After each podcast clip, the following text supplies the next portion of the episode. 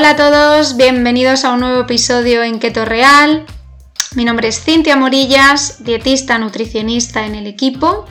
y hoy os voy a comentar eh, un tema que nos preguntáis mucho, tanto oyentes, en comentarios por Instagram, comentarios a través de la web, incluso nuestros propios eh, pacientes eh, que asistimos semanalmente. Este tema es la relación existente entre la dieta cetogénica, los beneficios que genera en enfermedades relacionadas con el tiroides.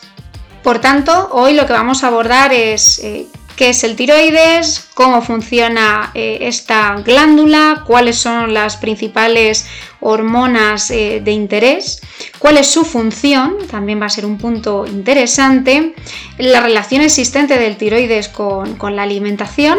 y abordaremos los principales y, más comunes problemas que encontramos relacionados con la misma. Entre ellos el hipotiroidismo, eh, explicando sus causas, sus síntomas y eh, la alimentación que recomendaríamos. Eh, el hipertiroidismo exactamente igual y la tiroiditis de Hashimoto, por ser tres de los problemas más comunes relacionados con esta glándula y terminaremos eh, enfocando de una manera pues, más concreta y más directa todos los beneficios que nos aporta eh, la dieta cetogénica para este tipo de problemas y los principales alimentos de la misma que debemos consumir. Por tanto, si este tema te interesa, no te lo pierdas porque comenzamos.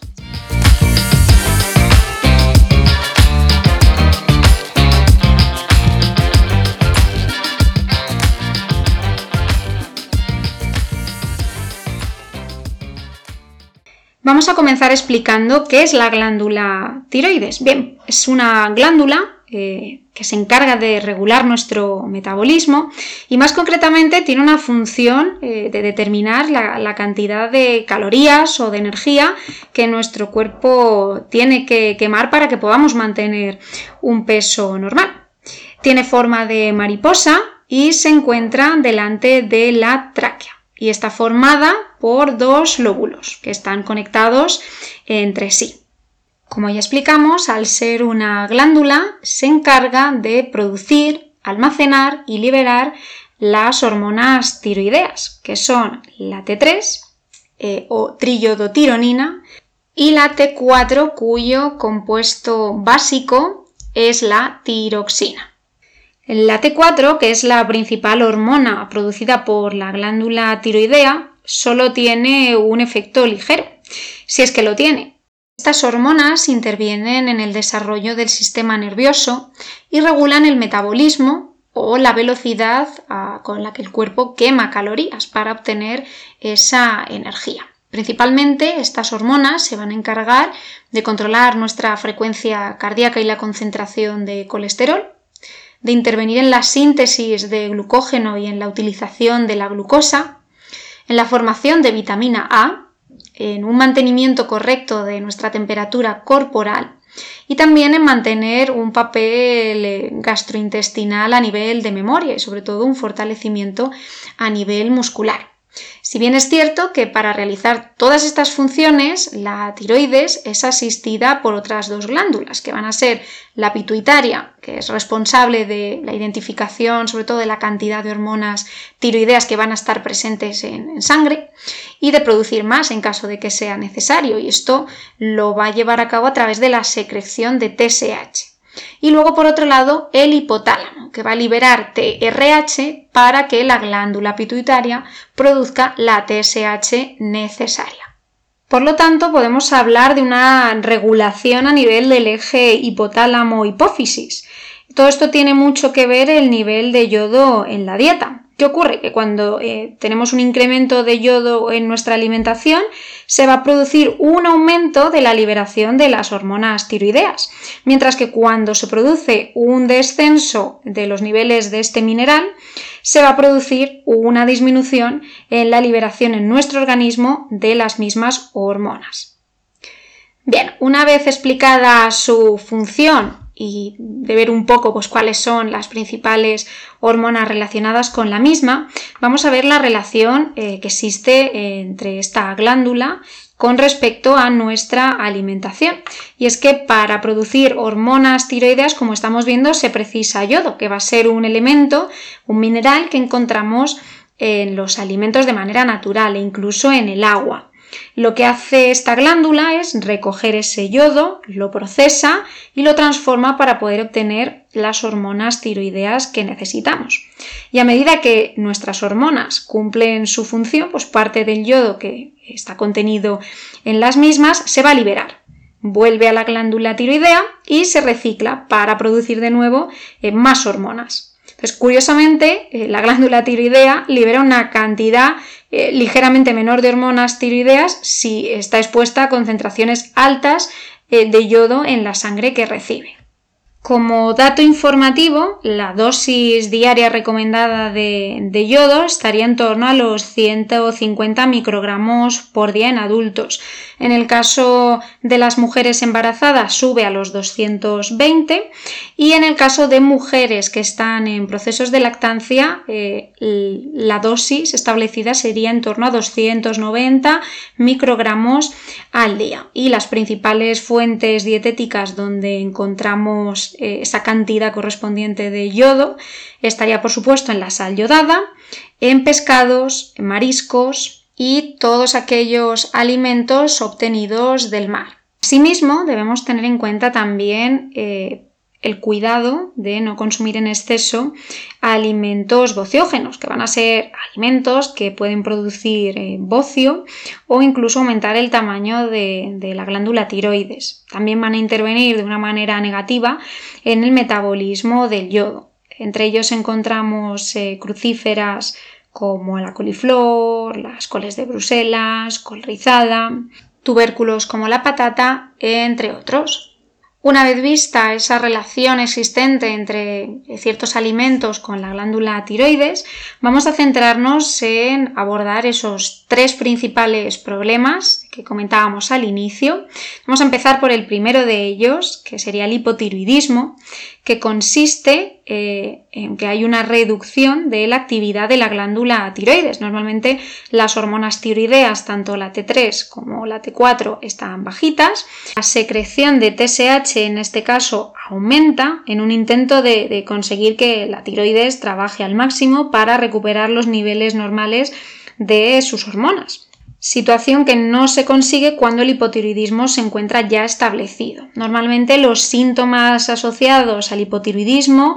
es aumento de peso, intolerancia al ejercicio, dificultad pues, para mantener la temperatura eh, corporal normal, más sensación de fatiga, eh, normalmente el ritmo cardíaco es más lento, puede haber cambios en la menstruación, problemas de fertilidad, eh, alopecia, eh, aumento en el colesterol, cambios de humor, irritabilidad, etc. El segundo problema es el hipertiroidismo, que se produce cuando la glándula tiroides produce más hormonas tiroideas de las que nuestro cuerpo necesita. Y en este caso los síntomas son totalmente distintos al hipotiroidismo. Mm, nos encontramos con mucho más nerviosismo, insomnio, cambios de humor, palpitaciones, eh, cansancio y sudoración fácil, eh, mala tolerancia al calor, eh, pérdida de peso, incluso diarreas, temblores en las manos, la piel más seca eh, aumento en la caída del cabello. Por último, en la enfermedad de Hashimoto, eh, que es una enfermedad autoinmune, está caracterizada principalmente por eh, la infiltración linfocítica, en la que se produce una destrucción y una cicatrización del tejido tiroideo. incluso aparecen anticuerpos contra la peroxidasa tiroidea y la tiroglobulina. Esta enfermedad afecta más a las mujeres que a los hombres, sobre todo mujeres entre 30 y 60 años y el riesgo de que se desarrolle pues va aumentando con la edad. Sin embargo, algo que es importante señalar es que este problema en la salud puede diagnosticarse en pacientes de cualquier edad, incluidos eh, los niños. Normalmente tiene un gran componente genético eh, en el desarrollo de la misma, así como los factores ambientales que van a provocar que el sistema inmune produzca pues, ese exceso de anticuerpos contra los antígenos eh, tiroideos. vemos que estos factores ambientales eh, incluyen, entre otros, pues, un exceso o una deficiencia de nutrientes, la exposición a metales pesados, eh, toxinas, incluidos pues, disruptores endocrinos como bisfenoles, medicamentos y otros y debido al papel de las hormonas tiroideas en la regulación del metabolismo, sobre todo la tasa metabólica en reposo, vemos que puede verse afectada, puede verse disminuida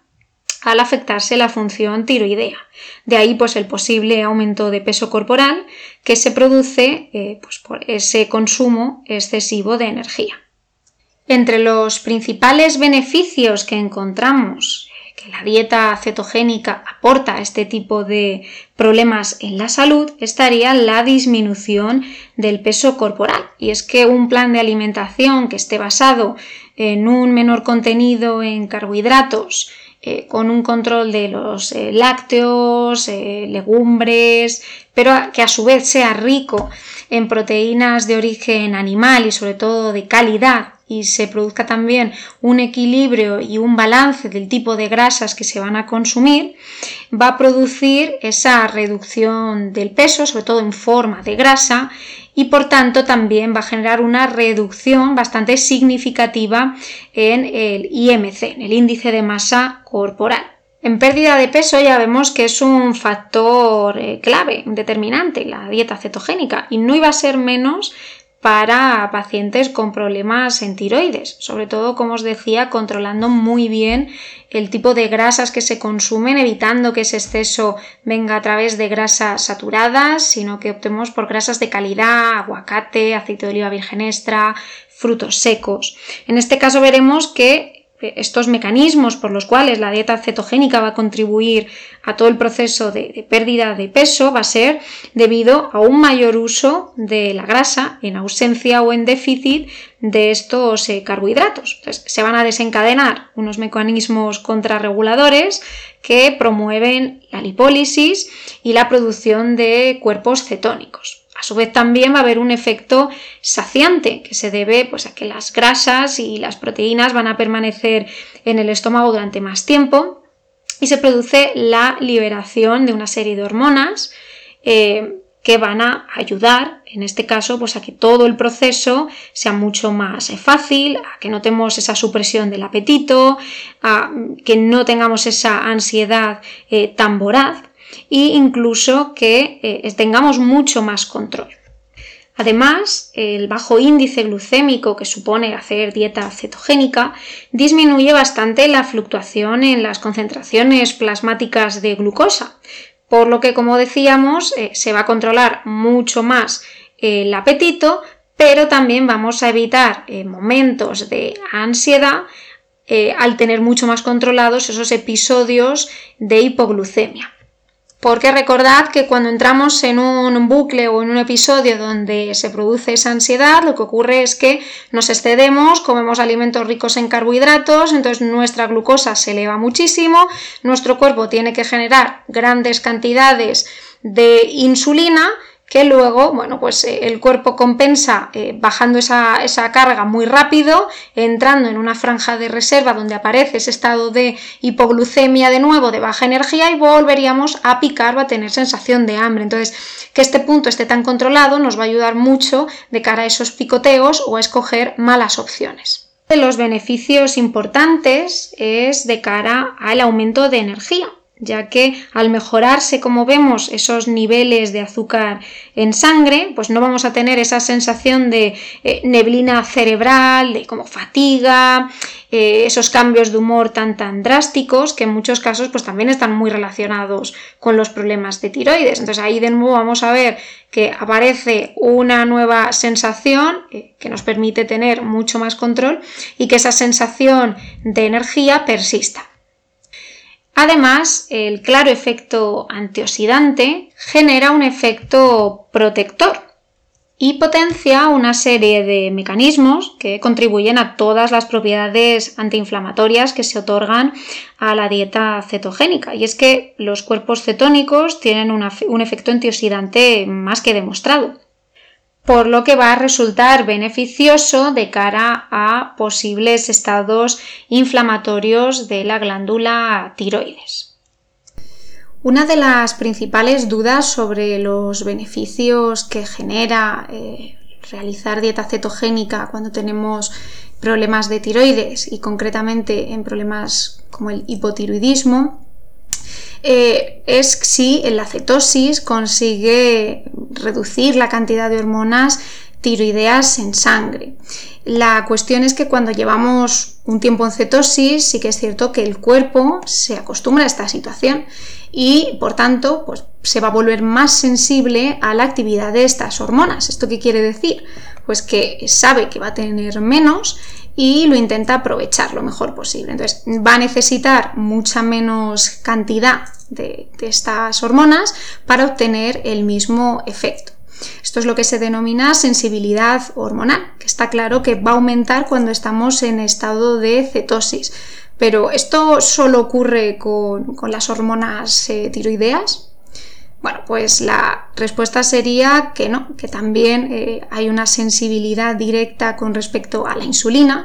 y en este caso esto va a generar beneficios importantes, pues en el caso de personas con diabetes de tipo 2, asociada a ese exceso de peso en forma de grasa, también va a afectar a la sensibilidad del organismo con respecto a la hormona leptina, que es la hormona de la saciedad. Es decir, vamos a tener menos ganas de comer y se aprovecha mucho mejor lo que comemos. El cuerpo al final pues no es tonto y cuando tiene poco busca la mejor forma de usarlo. Y esto eh, funciona igualmente al contrario. Hay un montón de investigaciones en marcha que dan ese soporte y esa validez científica sobre los eh, beneficios notables de realizar dieta cetogénica en problemas de tiroides y que no habría en principio asociaciones negativas siempre y cuando eh, la alimentación no sea excedida en grasas saturadas, que al final las grasas prioritarias sean eh, grasas ricas en omega 3, eh, las versiones mucho más limpias y sobre todo aparezca un estado nutricional equilibrado donde se haga un buen balance de esos nutrientes que pueda ser sostenible en el tiempo para evitar eh, fluctuaciones mayores. En concreto, en un estudio súper reciente que podéis encontrar en la base científica PubMed, eh, relacionado con eh, la dieta keto y los síntomas de la enfermedad de Hashimoto,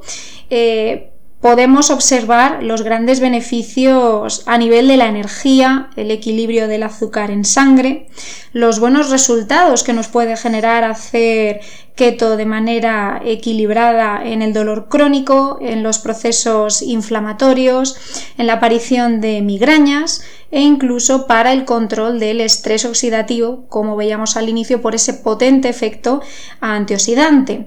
Además, también puede contribuir a mejorar la función cerebral, que estemos mucho más activos, más concentrados, con mejores capacidades y a regular nuestro estado de ánimo, que no tengamos altibajos y que no funcionemos como una montaña rusa. En base a esto debemos mencionar una cosa importante y es que la dieta cetogénica al uso que vemos en redes, en blogs, usa cantidades bastante copiosas eh, de lácteos, sobre todo para ocupar ese componente graso. Y sí que sabemos que los lácteos pues, pueden ser un desencadenante para la enfermedad de eh, Hashimoto. Y también el eh, uso de aceite de coco como fuente de grasa pues puede ser un enfoque mucho más favorable para la glándula tiroides. En nuestro caso sí que el control de los lácteos, en este caso lo moderamos bastante dentro de esas recomendaciones eh, nutricionales para evitar esos problemas y esa sintomatología mayor y sí que recomendamos esa utilización del aceite de coco como grasa prioritaria. También en estos casos recomendaríamos un aumento en la ingesta de nueces y huevo y bueno pues queremos transmitir que si se lleva cuidadosamente eliminando eh, los alimentos reactivos comunes como el gluten, el lácteos, soja, granos, pues la dieta keto nos encajaría de una manera perfecta y sería súper nutritiva para las personas que tienen este problema. Además que eliminar eh, los alimentos cuya fuente es elevadísima en azúcares va a contribuir a un montón de beneficios a nivel curativo, a nivel del avance de esta enfermedad y sobre todo al control de los síntomas. Por tanto, a modo resumen, vamos a centralizar bien esos beneficios para que queden súper claros. Hablábamos de una disminución y control del peso y por tanto una bajada bastante notoria con respecto al IMC una reducción de los anticuerpos centinela relacionados con eh, los procesos inflamatorios en, la tiroides, eh, potentes efectos antioxidantes, aumento de energía, mejora en los niveles de insulina, controlando esos síntomas de neblina y esos cambios de humor. No obstante, queremos también matizar que cada caso es totalmente único y que llegados al punto de que eh, tuviéramos que trabajar con personas con este tipo de problemas, tendríamos que ajustarnos totalmente a su problema, a su caso, llevar un análisis súper completo